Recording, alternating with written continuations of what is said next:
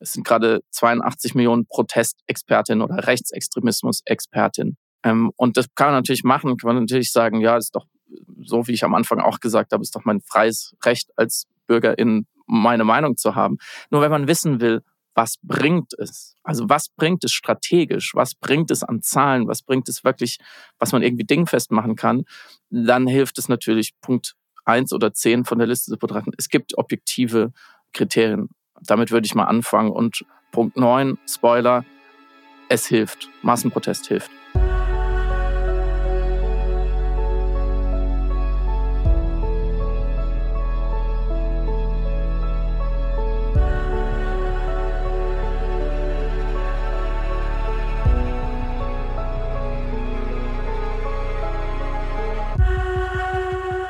Liebe Hörer, ich war mal wieder schusselig, deswegen muss ich die Anmoderation für das Gespräch mit Friedemann Karich, Autor und Journalist an einem Flughafen in den USA einsprechen.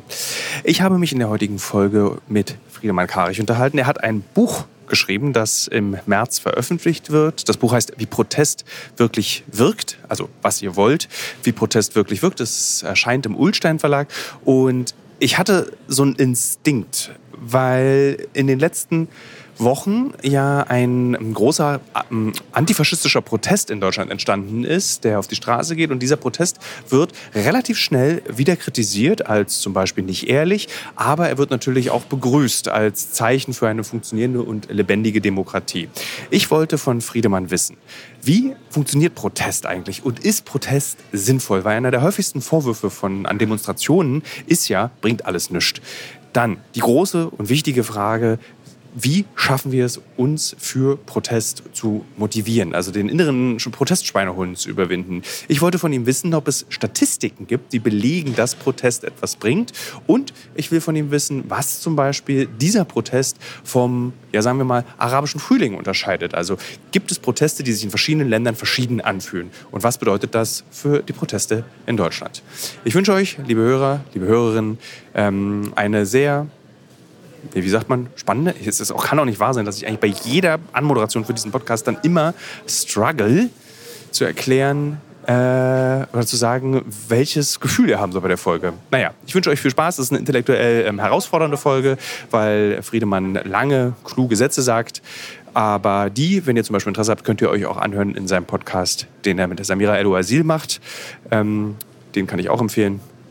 Moment, mache ich jetzt in meinem eigenen Podcast Werbung für andere Podcasts. Schnurz viel Spaß.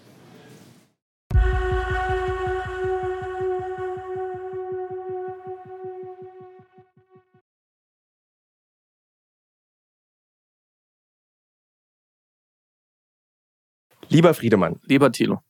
Lass uns doch bitte über Proteste sprechen. Und ich habe dich eingeladen, weil du auf Instagram, und da sieht man mal, wie gut das funktioniert, ähm, dieses Social Media, ein, ein, ein Post gemacht hast darüber, dass du ein Buch veröffentlichen wirst. Ich glaube im März 2024. Richtig, 14. März 2024. Das Buch heißt Was ihr wollt, wie Protest wirklich wirkt. Ich übe das jetzt schon mal so zu sagen, weil das muss man sich ja angewöhnen, du weißt es. Weil man vergisst oft den Buchtitel zu sagen. Ja, ich habe da so ein Buch geschrieben und dann schimpft der Verlag. Und das übe ich jetzt schon mal. Dieser Titel hat mich dazu bewegt, darüber nachzudenken, ähm, in einer anderen Art über die Proteste, die gerade in Deutschland stattfinden.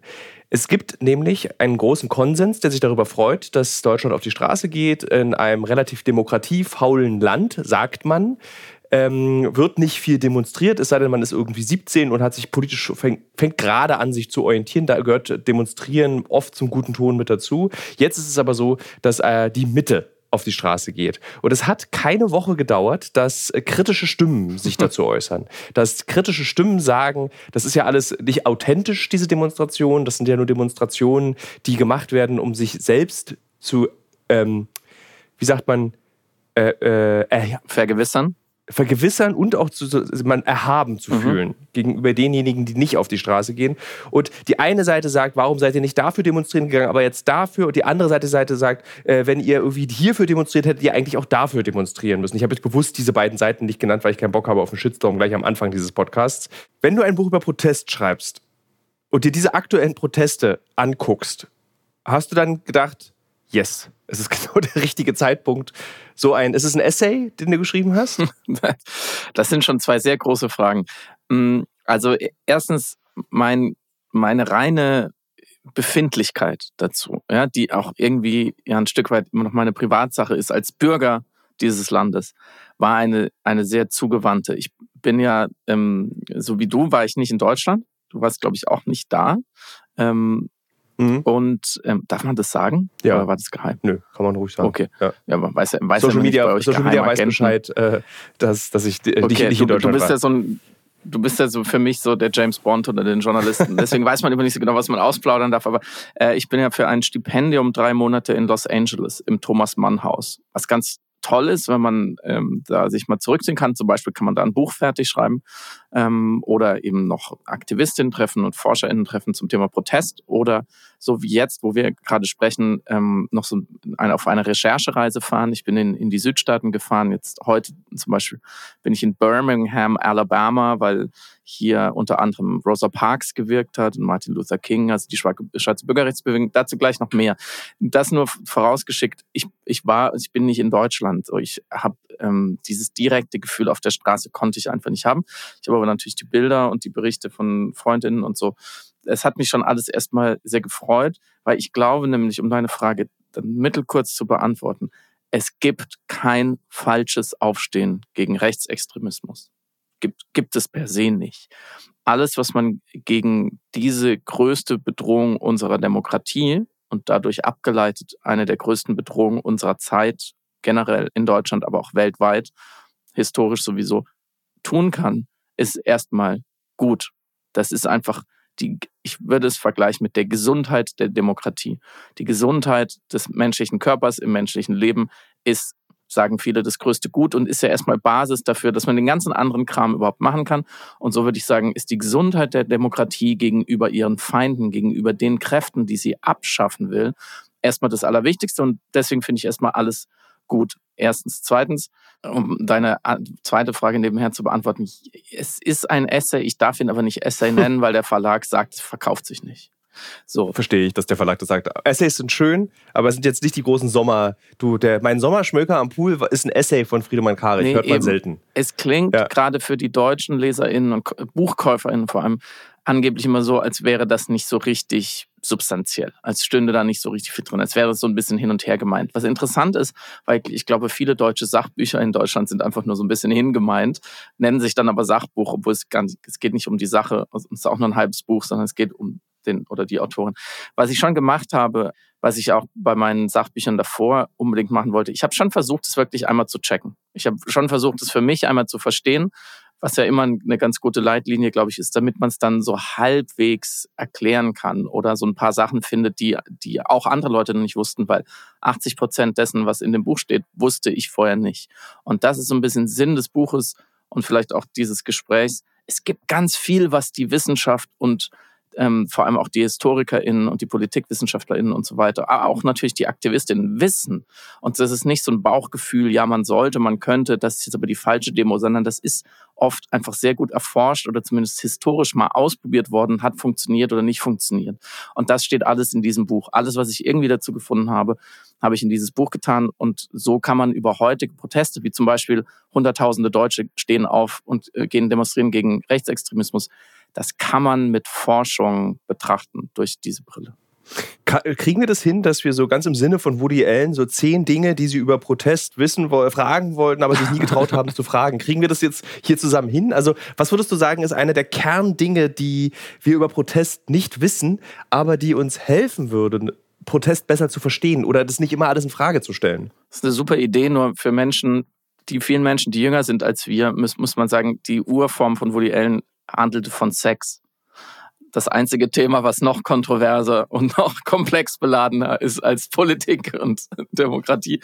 Das schaffen wir. Den ersten habe ich ja quasi schon genannt. Äh, der, der erste Punkt, den ich immer nennen würde, ist, es gibt objektive Kriterien, Kategorien und Forschung. Es gibt Dinge, die sind war in Anführungsstrichen so, ne, wie wir glauben, dass Dinge von oben nach unten fallen oder äh, warum ein Flugzeug fliegt oder dass äh, Corona-Impfungen helfen.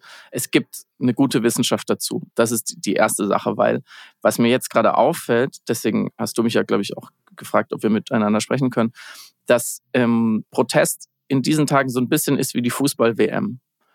Es ist sehr präsent, alle haben eine Meinung, alle denken, sie müssten eine Meinung dazu haben. Zumindest früher war das mal so. Ich glaube, die Fußball-WM ist gar nicht mehr so relevant, aber ihr wisst, worauf ich hinaus will.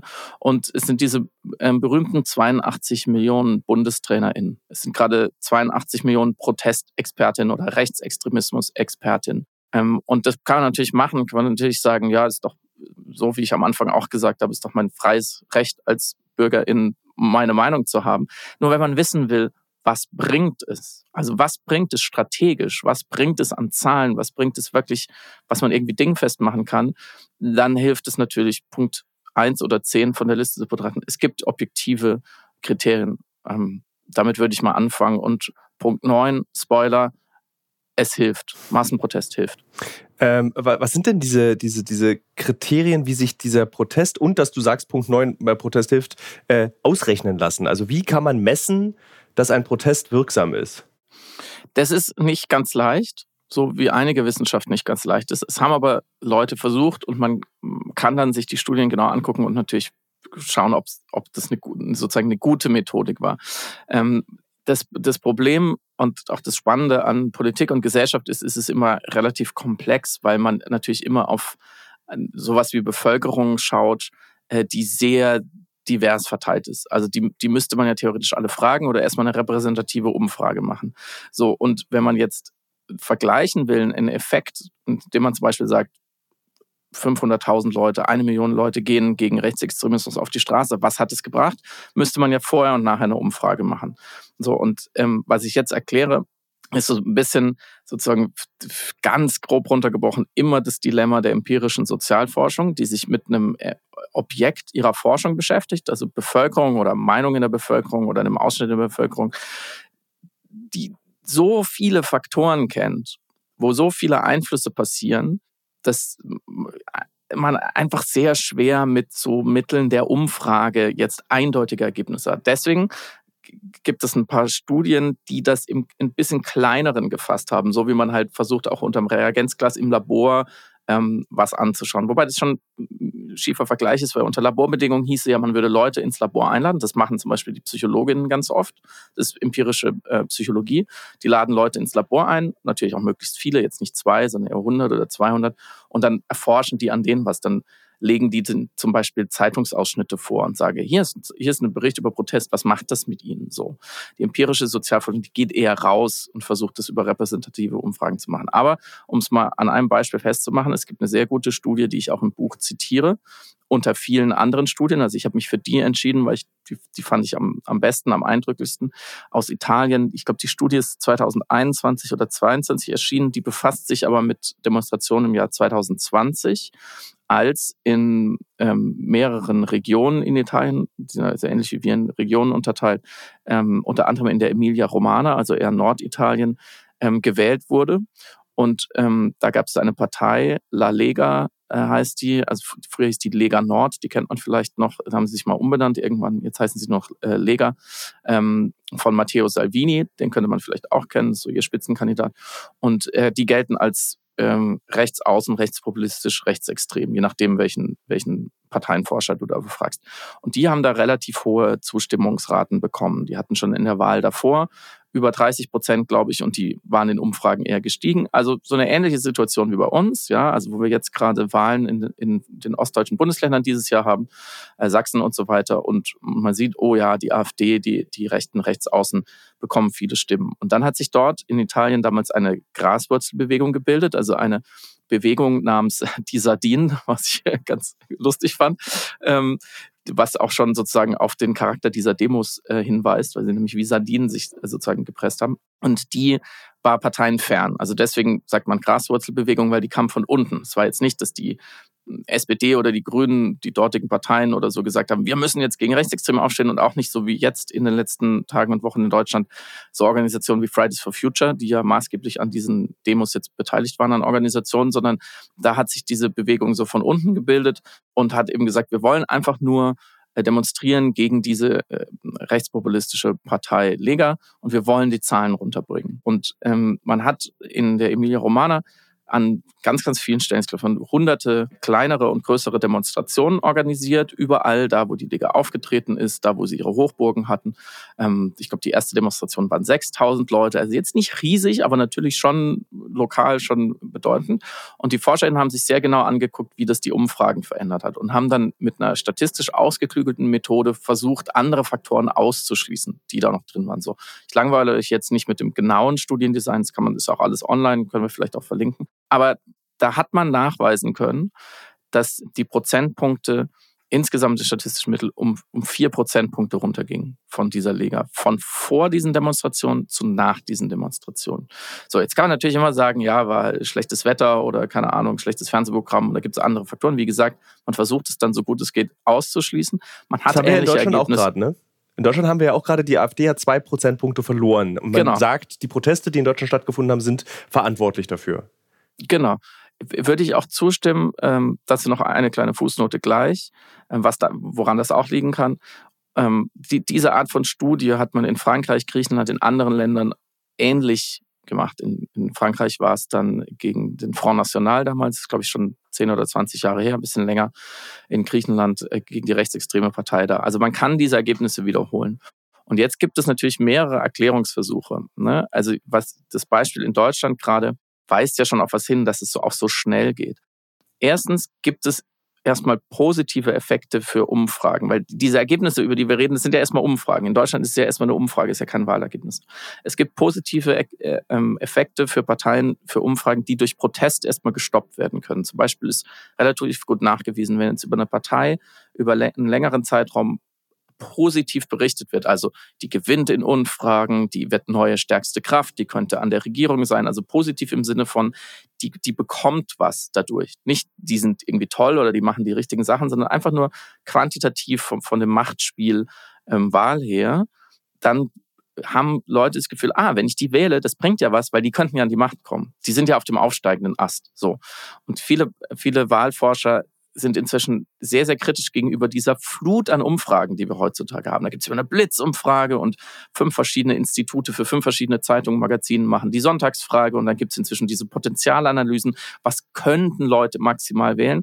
Das, sind, das hat natürlich alles Effekte darauf, dass Leute, die unentschlossen sind, zum Beispiel sagen, ah, die AfD, die steht jetzt aber richtig gut bei 35 Prozent, dann gebe ich dir auch noch meine Stimme, winner takes it all, und dann bringt das vielleicht was. Und dieser Effekt wird erstmal gestoppt, weil, weil dann ist die Partei natürlich, gegen die demonstriert wird, erstmal negativ in den Schlagzeilen. So, das ist ein wichtiger Effekt, den wir, glaube ich, jetzt in Deutschland auch schon gesehen haben. Und die ForscherInnen aus diesen Studien haben natürlich sich noch mehr Effekte angeschaut, die auch sehr gut nachvollziehbar sind. Also muss man kein, äh, kein Politikwissenschaftler sein, um nachzuvollziehen, dass zum Beispiel natürlich durch Demonstrationen eher die negativen Seiten dieser Partei betont werden. Also was würden die Negatives für eine Region machen, in dem Fall die Emilia Romana. Könntest du, könntest Oder, du jetzt äh, aus, ja? aus dem Stegreif so ein, ein, ein negative Seite der AfD, die wir vorher noch nicht wussten, die uns durch die Proteste bewusster geworden sind, benennen. Ich habe das Gefühl, dass diese Proteste gerade sehr diffus sind. Das sind so ein bisschen Proteste, wie ich mich als Kind an die 1. Mai-Demo äh, in der DDR auch erinnert fühle, so, wir sind dagegen. Mhm. Wir sind gegen Rechtsextremismus,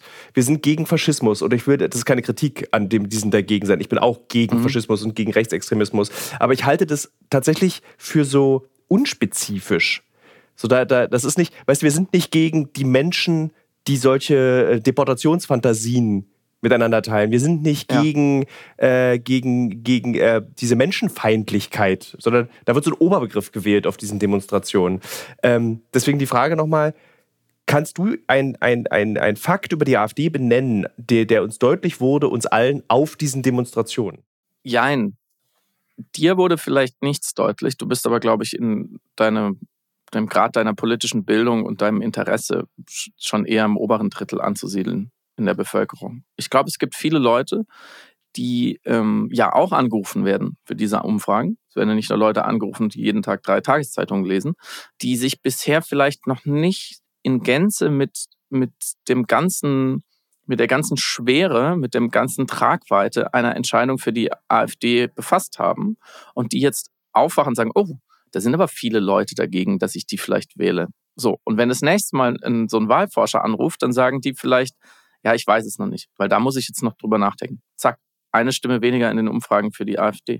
Ähm, also das muss nicht immer total gut durchinformiert sein. Und es muss nicht immer sozusagen aus dem Wahlprogramm deren Steuerideen irgendwie rausgezogen gesagt haben, ah, wir steigen aber die Steuer für Geringverdiener. So, das ist, kann natürlich auch sein, aber da hast du recht, war jetzt vielleicht nicht die, die Aufgabe oder das Ziel dieser Demonstration. Wo ich so ein bisschen widersprechen würde, ist, glaube ich, wenn man sagt, die Demonstrationen sind unspezifisch oder diffus. Sie sind natürlich auf einer sehr weiten, äh, abstrahierten Ebene des, des generell demokratischen Protestes. Sie sind, wie du richtig sagst, sie befassen sich jetzt nicht direkt mit der Programmatik der AfD, beziehungsweise wenn man der AfD unterstellt, dass diese furchtbaren Deputationspläne Parteilinie sind oder wären dann, dann doch, aber das ist eben nur ein Punkt, aber sie sind eben eher so das generelle Immunsystem der Demokratie. Da sind sie aber sehr mhm. spezifisch. Mhm. Da sind sie sehr klar und sagen, wir schätzen die Demokratie und alle, die sie abschaffen wollen oder alle, die gegen ihre Grundsätze verstoßen, gehören nicht dazu. Ist es vielleicht sogar ein Vorteil, dass ich, auch wenn du, dass sie sozusagen so etwas ungenau sind im Formulieren ihres Demonstrationsziels, dass es eben nicht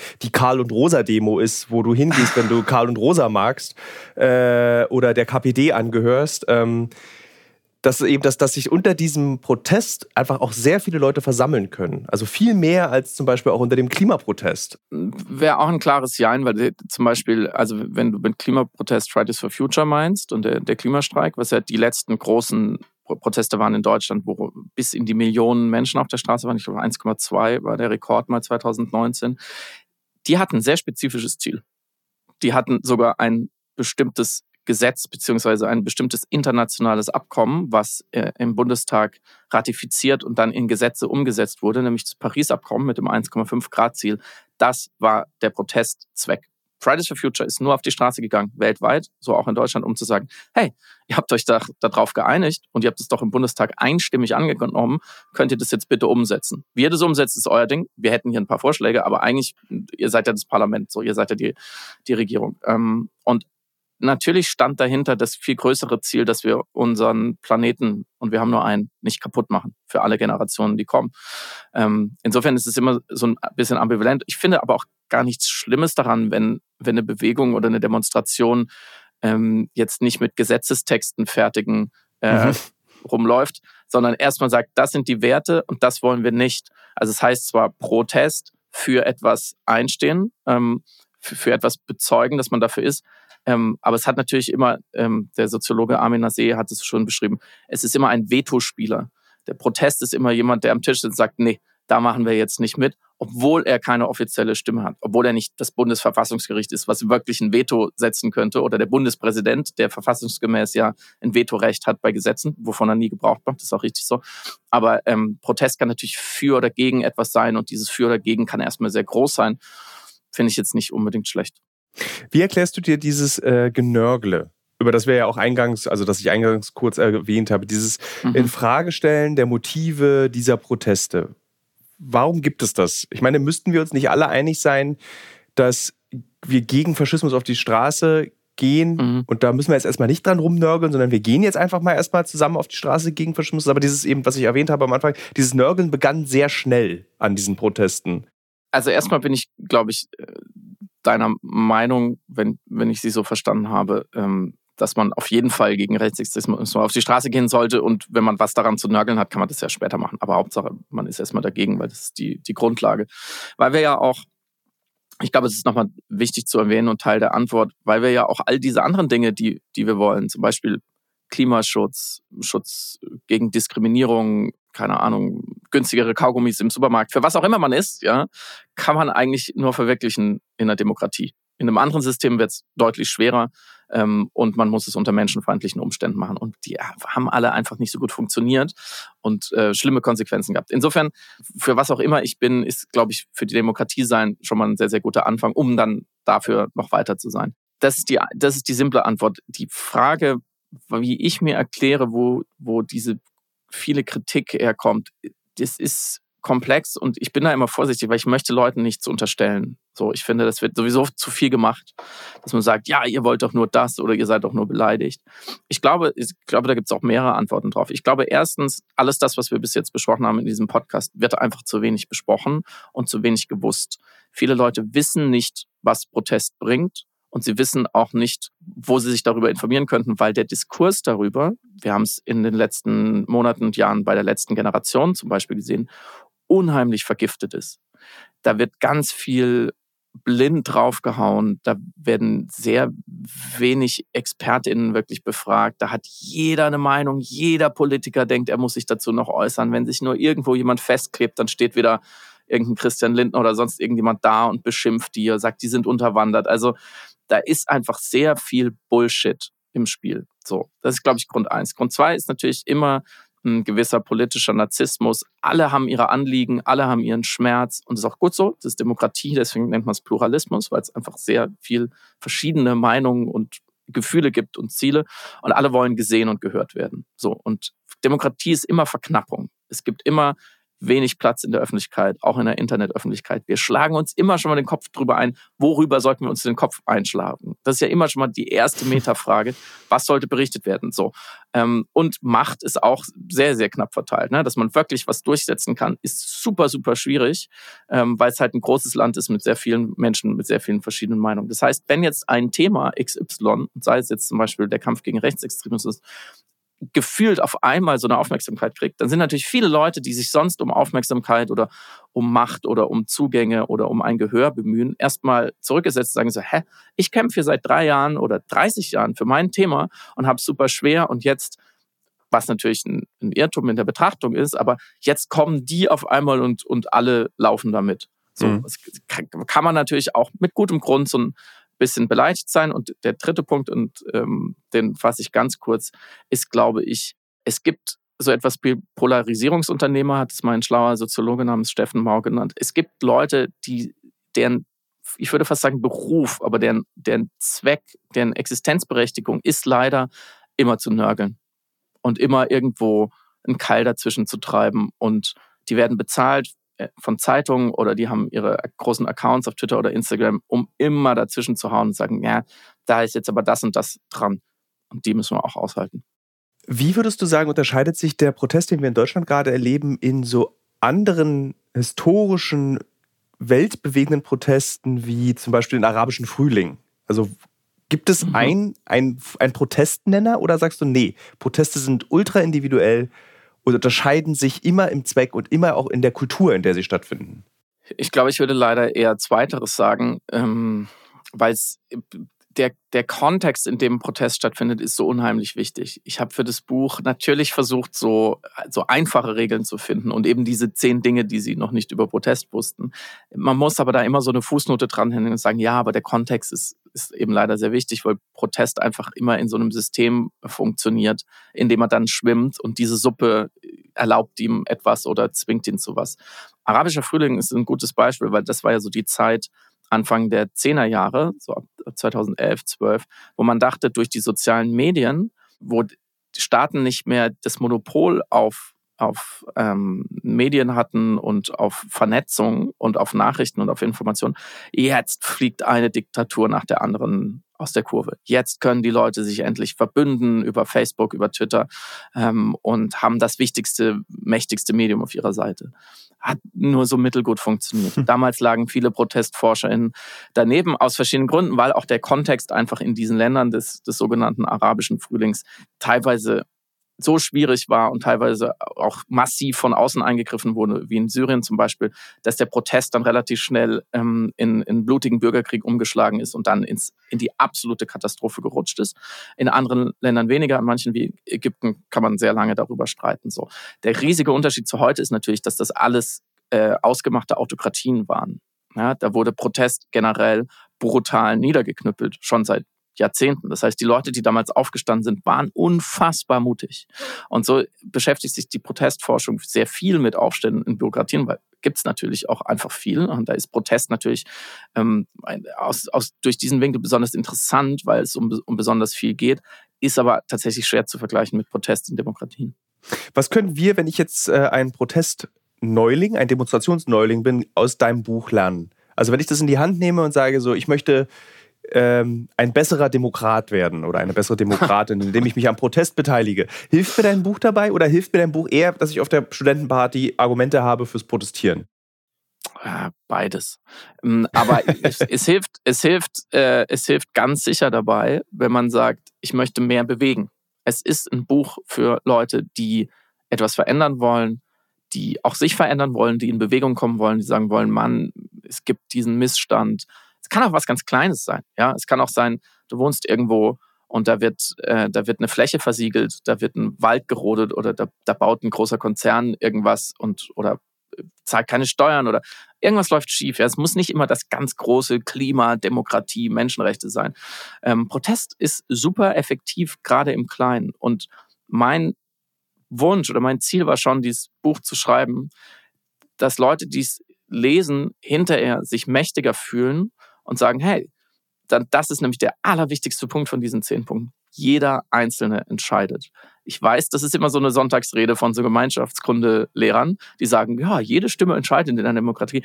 Protest ist ein wirklich sehr, sehr gutes Mittel, weil er kennt auch so viele verschiedene Bestecke und Instrumente im Instrumentenkasten, wo jeder Mensch, egal wo er kommt und egal was er für Fähigkeiten hat und egal welches Ziel er hat, sei es im Rahmen der Demokratie, das ist ganz wichtig, wirklich was tun kann. Und deswegen habe ich ganz viele Beispiele gesammelt, wo Leute was geschafft haben, wo man am Anfang immer dachte, so, das schaffen die nie, da ist viel zu viel Macht dagegen, das ist die Politik, das sind die Konzerne, so, das sind doch nur ein paar Leute.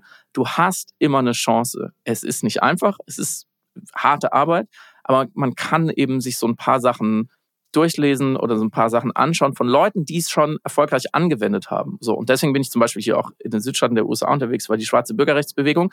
Man denkt immer, das wären so Heilige gewesen. Man hat, also ne, Martin Luther King, der hat so eine tolle Rede gehalten und dann sind alle losgerannt. Oder Mahatma Gandhi, der war irgendwie so spirituell erleuchtet, der musste ja gewinnen. Völliger Quatsch. Die waren super gut geschult, die haben ihre Leute sehr gut ausgebildet und die hatten einfach sehr gute Taktiken. Die wussten einfach, wie es geht und die haben voneinander gelernt. Und von den Leuten können wir lernen. Würdest du sagen, dass der deutsche Protest ein, weil wir über die Kultur des Protests gesprochen haben, ein ähm, etwas schneckiger Protest ist, dass wir die Demokratie seit 45 einfach, äh, dass wir dieser Demokratie so ein bisschen satt geworden sind so, und so sicher gefühlt haben. Ähm, 90 ging die, äh, die Wiedervereinigung, Europa, der große Plan von Helmut Kohl ging auf dass der Protest, den wir jetzt erleben, so ein bisschen ungelenk ist, weil wir es erstmal wieder üben müssen. Weil wir erstmal wieder üben müssen, Protestierende zu sein, die versuchen, um das wichtigste Gut zu kämpfen, nämlich die Demokratie. Ja, du sagst da etwas sehr Wahres und auch Interessantes, was ich mm, noch bei weitem nicht bis zum Ende verstanden habe. Das Misstrauen des Deutschen gegenüber jeglicher politischer Energie, die sich irgendwie zeigt im öffentlichen Raum. Man kann es ganz gut verstehen, aus historischen Gründen man muss dazu auch sagen, dass uns die Demokratie ja, so ehrlich muss man sein, 1945 mit der Waffe aufgezwungen wurde in einem völlig zerstörten Land und wir keine Wahl hatten. Ne? Die Frage, entweder machen wir den Laden dicht, so ungefähr, oder werden, lassen wir uns demokratisieren und über den, den Prozess dann äh, im sogenannten Ostdeutschland, da kenne ich mich nicht gut genug aus, aber auch das ist ja eine schwierige Geschichte, die bis heute weitergeht.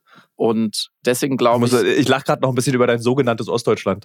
Ja, aber ich finde das immer so blöd, diese Ost, weißt du, das sogenannte, das ist gleich so Ost-West, ja, Nord-Süd, gibt auch was in der Mitte. Ich, keine Ahnung, kann damit nicht so viel anfangen, aber ja, du, du vielleicht mehr als, als Ostdeutscher. Ich bin ja Westdeutscher. Anyway, ähm, wir, wir, wir fremdeln immer wieder so mit der Demokratie und ihren ja. Möglichkeiten. Das, glaube ich, ist, ist sehr wahr. Und natürlich im Vergleich zu Frankreich zum Beispiel, schon angefangen mit der französischen Revolution, wo sie einfach auf die Barrikaden sind und Guillotine und so, bis heute, die haben eine ganz andere Streik- und Protestkultur. Das ist ja eine Binse, das sagt auch jeder, jeder Mensch im Fernsehen dann immer in den Talkshows. Das, da sind wir natürlich anders aufgestellt. Auf die andere Art leben wir jetzt sehr lange im Frieden und in Wohlstand und in Sicherheit. Und ich glaube, dass wir so ein bisschen satt und bequem geworden sind davon. Wir mussten es einfach nie. Ja, wir hatten im Land nie diese Bedrohung und diese Kämpfe. Wir haben es immer irgendwie anders geregelt oder haben uns nach dem Ausland gerichtet. Äh, und jetzt brechen so ein paar Sachen auf, wie zum Beispiel die Klimafrage oder auch die Frage des lange übersehenen Rechtsextremismus, von dem wir auch verschont waren. In anderen Ländern haben diese Parteien ja ganz andere Machtstellungen erreicht. FPÖ in Österreich zum Beispiel sind schon lange an der Regierung. Jetzt müssen wir mal ran und ja, wir haben ein bisschen Nachholbedarf. Würdest du sagen, weil du gerade Frankreich als Beispiel genannt hast und ich auch lange recherchiert habe, mal in diesen französischen äh, linken Kreisen tatsächlich, die für viel Rabatz äh, sorgen auf diesen Demonstrationen. Mhm. Würdest du sagen, der deutsche Protest braucht auch ein bisschen mehr Krawall? Nee, glaube ich nicht. Weil wir sind so allergisch. Bringt Krawall was? Nee, der bringt, glaube ich, auch relativ wenig. Also Krawall bringt wenig und ich habe ganz bewusst ein Buch rein über friedlichen Protest geschrieben. Ich, ich glaube nicht, sowohl als Staatsbürger, aber auch als ähm, sozusagen Buchschreiber, ich glaube nicht an Gewalt, auch nicht gegen Gegenstände. Es gibt ganz gute Forschung, dass die allermeisten Bewegungen auch so, ne, wieder die ganz großen, ähm, zum Beispiel Martin Luther King, da gab es ja auch eine militante, einen militanten Arm, ne, Malcolm X und so weiter, die, die sich bewaffnet haben gegen diese brutale rassistische Gewalt der Weißen. Da gibt es gute Forschung dazu, dass das mitunter einer Bewegung helfen kann, weil dann sozusagen die moderate Mitte, die erscheint dann moderater. Ne, also wenn die letzte Generation sich anfängt, auf die Straße zu kleben und zu blockieren, auf einmal sagen dann FDP-Politiker, oh, Fridays for Future war so toll. Ja, weil die waren friedlich. Ja, das ist so, die, dieses ist der sogenannte Effekt der radikalen Flanke. Tatsächlich, ich habe ein Buch, äh, im Buch ein Zitat von Konstantin Kuhle, von der FDP, der wirklich, mhm. als die letzte Generation so aufkam und in Deutschland sich alle wirklich gestritten haben, darf man das, darf man so demonstrieren, darf man diese Mittel anwenden, der hat gesagt, ja, ihr macht alles kaputt, was Fridays for Future aufgebaut hat. Und die FDP sehr lange, glaube ich, nicht so begeistert von Fridays for Future war. Aber dann sind sie wieder gut genug. Also so, das kann funktionieren. Generell, ähm, glaube ich, sind andere Mittel besser. Und da ist interessanterweise, ähm, und das habe ich natürlich auch versucht im Buch noch einmal genau zu ergründen, das, was die letzte Generation zum Beispiel macht oder Extinction Rebellion äh, in den Niederlanden, da ist ein sehr, sehr gutes Beispiel, die es ja geschafft haben, im Herbst das Parlament zu zwingen, sich mit fossilen Subventionen zu beschäftigen. Etwas, wo wir ja Riesenprobleme haben, die Bauernproteste, können wir ja auch noch drüber reden, äh, sind ja unter anderem haben sich daran entzündet, dass fossile Subventionen abgeschafft werden sollte, ne? also Steuerbefreiung auf, auf Kfz und Agrardiesel Subventionierung. In den Niederlanden ähm, gab es da auch natürlich eine langjährige Kontroverse, die dann gipfelte im, im Herbst diesen Jahres in großen Blockaden, also letzte Generation Stil, große Blockaden einer Autobahn, der A2022 in Den Haag, nahe des Parlaments, von einer Gruppierung, die wie die letzte Generation, also die heißen dann Extinction Rebellion, die sind in Deutschland nicht so groß, die eben sagen, wir müssen streiken, wir müssen besetzen, wir müssen boykottieren, wir müssen diese eher diese krawalligen, könnte man sagen, Mittel anwenden, wobei die relativ friedlich vorgehen, setzen sich einfach irgendwo hin, so wie die letzte Generation, lassen sich dann wegtragen. Also die machen nichts kaputt oder so, die schreien nicht rum. Aber die haben es geschafft, das Thema so heiß zu machen und durch diese Besetzung dieser Autobahn die Politik nicht rauskommen zu lassen aus dem Dilemma. Das ist ganz wichtig, dass diese Art von Protest ein Dilemma baut für die, für die Politik in dem Fall, dass sie gesagt haben, okay, entweder wir verhaften jeden Tag tausende Leute die sich auf diese Autobahn setzen. Und da haben viele Minderjährige mitgemacht. Die haben an einem Tag mal 1800 Minderjährige verhaftet. Das sieht nie gut aus in der Demokratie. Ähm, ganze Orchester haben sich da hingesetzt, haben gespielt, dann wurden die Instrumente konfisziert, dann haben sie gesungen. Das Video ging um die Welt, kann man sich auf YouTube angucken. Super schön. Bis dann irgendwann die Regierung gesagt hat, naja, in dem Dilemma ist dann die Möglichkeit, dass wir uns jetzt mal mit diesem Problem beschäftigen und ein Gesetz verabschieden, ist eigentlich das kleinere Übel. Weil diese Art von Protest halten wir nicht länger aus. Und das das kann an der richtigen Stelle, im richtigen Kontext, mit dem richtigen Timing, gut organisiert, ähm, sehr, sehr wirkungsvoll sein. Du hast gerade die, die Bauernproteste äh, erwähnt. Warum fühlen die sich so anders an? Warum, wenn wir diesen Protest vergleichen mhm. mit dem Protest, der gerade in Deutschland stattfindet, fühlt sich so ungehobelt und äh, am Ende dann irgendwie auch so egoistisch an? ja, weil du sagst es, weil ähm, die Bauern äh, Anfang Januar jetzt. Also ich rede nur darüber. Es gab ja auch schon früher große Bauernproteste, ja. aber die waren so ähnlich gelagert, aber das würde jetzt, glaube ich, zu weit führen. Die Bauern sind einfach auf die Straßen gegangen und vor allem gefahren mit ihren Treckern, um weiter Steuervergünstigungen zu bekommen. Das heißt, es ging einfach um den harten Euro. Es waren, gab es ja so Berechnungen, ne, dass der durchschnittliche Hof sind dann 3.000, 5.000, 7.000 Euro im Jahr, die man verloren hätte, die man andererseits ja bekommt, bezahlt von uns allen, die wir Steuern zahlen. Steuervergünstigungen sind ja immer sozusagen vom Steuerzahler indirekt bezahlt. So, jetzt kann man sagen, das ist ihr gutes Recht, weil wir brauchen die Landwirtschaft, die sind sowieso schon so gegängelt, äh, die sind die Leidtragenden der letzten Jahre der Politik, so, ne, es gibt das Höfesterben, wir dürfen die nicht stärker belasten. Trotzdem muss man erstmal vorstellen, es ist ein rein egoistischer Zweck. So. Und die Frage, wie, ob sich Gesellschaft eine Landwirtschaft leisten können muss, äh, liegt ja dahinter. So, und die ist glaube ich, kontrovers diskutiert, wie man das am besten macht. Immerhin geht ein Drittel des EU-Haushaltes an Geldern, also wirklich Milliarden Euros, nur in die Landwirtschaft, damit Europa überhaupt eine Landwirtschaft hat. So, das ist der erste Punkt. Und der zweite Punkt ist die Art des Protestes, dass er sich einfach sehr selbstbewusst, sage ich mal, öffentlichen Raum angeeignet hat durch zum Beispiel diese Trecker-Proteste, dass die das muss man sich mal überlegen. Die letzte Generation eignet sich eine Kreuzung an und klebt sich da fest und wird dann weggetragen, einfach nur mit Menschen. Und es gibt einen unfassbaren Aufschrei in Deutschland und die Leute rasten aus, was die sich erlauben. Bei den Bauern hat man, also da passt eigentlich mit zweierlei Maßmessen gar nicht mehr als Ausdruck, weil das ist ja nicht mehr gemessen. Wenn man das nebeneinander hält und die fahren einfach nachts durch Berlin hupend mit Treckern, mit schwerem Gerät, so und machen einfach, was sie wollen. Also die, diese finde ich, fast schon aggressive Ausübung eines demokratischen Grundrechtes, trifft dann drittens mit einer Hebelung der Proteste, einer Unterstützung der Proteste durch Rechtsextremisten. Sehr schnell hat die AfD und andere rechtsextreme Kleinstparteien und so irgendwelche Vereinigungen, ich will die hier gar nicht nennen, ähm, und irgendwelche obskuren Telegram-Gruppen und so weiter, die sind da draufgesprungen, haben gesagt, ja, hier geht's gegen die Ampel und gegen die scheiß Grünen und da machen wir mit.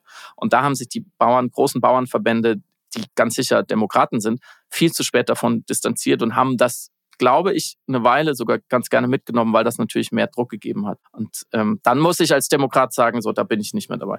Ich finde es erstaunlich, dass das wieder ein toller Beleg ist. Ich habe vor kurzem einen Artikel für die Berliner Zeitung geschrieben äh, über Faschismus, eine kleine Kolumne geschrieben.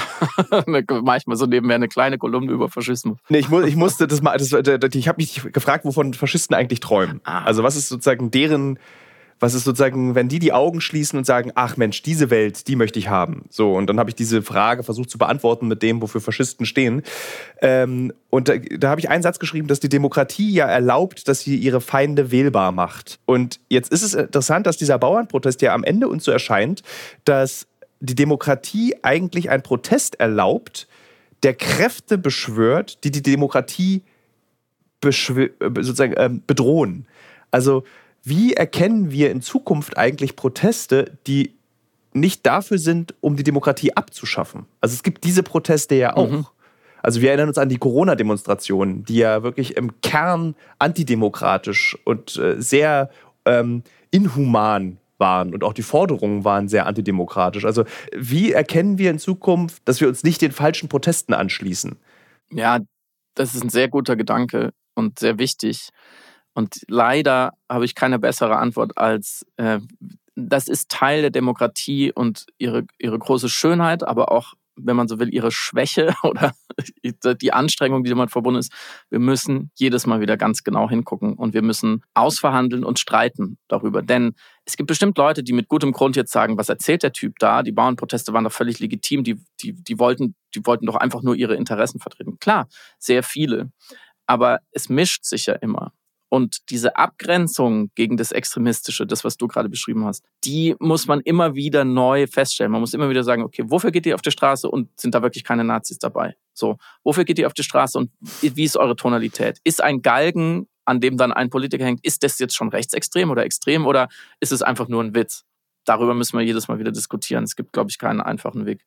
Abschließend möchte ich gerne von dir wissen, äh, will ich einen richtig handfesten Ratschlag haben. Man muss ja immer so an den Servicegedanken auch dieser journalistischen Produkte, die wir alle herstellen, denken. Und zwar, äh, äh, ich will von dir wissen, wie wir diesen inneren Protestschweinehund mhm. überwinden können. Weil ich glaube, dass Demonstrieren für viele Menschen auch sowas ist wie ins Fitnessstudio im, im April gehen, mhm. nachdem man es im Januar vorgenommen hat.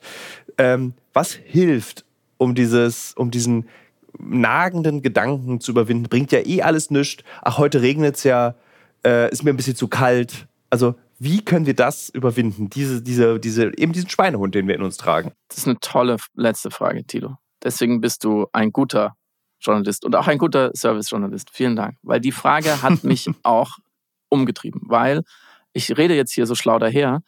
Ich bin selber noch nicht in meinem Leben so oft demonstrieren oder protestieren gegangen. Ich habe mich selber sehr selten politisch irgendwie organisiert und habe das nach draußen getragen. Und ich habe mich für das Buch auch gefragt, warum? Was ist eigentlich mit mir los? Ich interessiere mich für Politik, ich finde Demokratie super. Ähm, ich habe von zu Hause aus Riesenglück gehabt, eine gewisse Bildung mitzukriegen. Also warum? Ja, bin ich einfach nur faul oder desinteressiert oder ist mir zu blöd? Und ich habe auch da versucht, diese Frage natürlich persönlich zu beantworten, aber auch mit bisschen Forschung, weil die Psychologie zum Beispiel beschäftigt sich schon lange sehr genau damit, wann Menschen aktiv werden, in jeder Hinsicht. Also wann sie zum Beispiel zum Sport gehen, äh, Neujahrsvorsatz Fitnessstudio und warum und warum, wie sie dabei bleiben. Und das Gleiche hat man natürlich auch für politisches Engagement und für Protest spezifisch erforscht. Und ich, ich kann sozusagen zwei, drei wichtige Faktoren nennen, die ich mit sozusagen, was ich jetzt dir als Freund raten würde, wie es am besten funktioniert, wie man dabei bleibt. Ähm, wie so oft geht es weniger darum, für die richtigen Werte aufzustehen und äh, zu sagen, das ist jetzt aber wichtig und dafür kämpfe ich. Das ist natürlich die, die Ursache, die sollte irgendwie da sein. So eine Verletzung von einem Ungerechtigkeitsgefühl zum Beispiel oder ja, sowas wie ein Wert wie Demokratie, der auf dem Spiel steht oder auch Angst und Sorge sind auch ein guter Grund, protestieren zu gehen. Aber dass man sich wirklich mobilisiert und dabei bleibt, da sind andere Faktoren entscheidender. Und das finde ich auch irgendwie schön, weil wir immer noch Menschen sind. Und Menschen interessieren sich am meisten für andere Menschen. Wenn Menschen, die wir kennen, politisch aktiviert sind und eine Gruppe bilden, die sagt, wir beenden jetzt Missstand XY. Wir kämpfen jetzt für diese gute Sache. Und ich fühle mich in diesem Netzwerk aufgehoben, weil das zum Beispiel meine Freunde oder Freundinnen sind oder meine Kolleginnen, die ich schätze. Und ich, ich finde da so meine Rolle. Und wir haben so eine Verbindung. Und dann entsteht etwas sehr Machtvolles. Und das ist gut erforscht, quer durch alle Kulturen, Kontexte, Systeme, auch in Diktaturen, auch in Demokratien funktioniert es immer wieder, dass man eine, ein Gruppenbewusstsein bildet, was davon überzeugt ist, dass man gemeinsam was erreichen kann. Aber dieses Gemeinsam ist wichtig, dass man sich kennt und dass man weiß, wir können uns aufeinander verlassen. Dann gehen Leute am wahrscheinlichsten protestieren. Das heißt, sucht euch eure Freunde zusammen, die ja wahrscheinlich ungefähr eure Meinung teilen oder eure Werte und überlegt es zusammen. Überlegt, was ihr zusammen machen könnt. Und da ist wirklich erstmal alles in Ordnung. Und wenn es erstmal eine, eine Webseite ist oder irgendwas online, ist auch völlig in Ordnung. Das wird immer so abgetan, aber Protest online ist auch nicht unwichtig.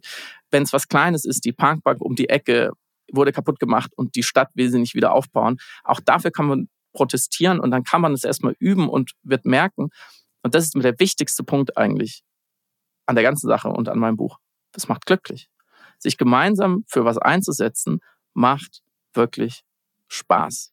Und das unterschätzen wir oft. Oder da haben wir so ein komisches Klischee von diesem schlecht gelaunten Demonstranten, ähm, die immer so Recht haben wollen und die irgendwie nerven. Das ist völliger Quatsch. Man kann es auch mit, mit sehr viel Spaß machen. Friedemann, da sage ich gar nichts dazu. Das ist ein tolles Schlusswort. Demonstrieren macht Spaß. Das ist eigentlich das, äh, was wir wissen müssen. Absolut richtig. Vielen Dank für das Gespräch. Äh, sehr gerne, Thilo. Vielen Dank.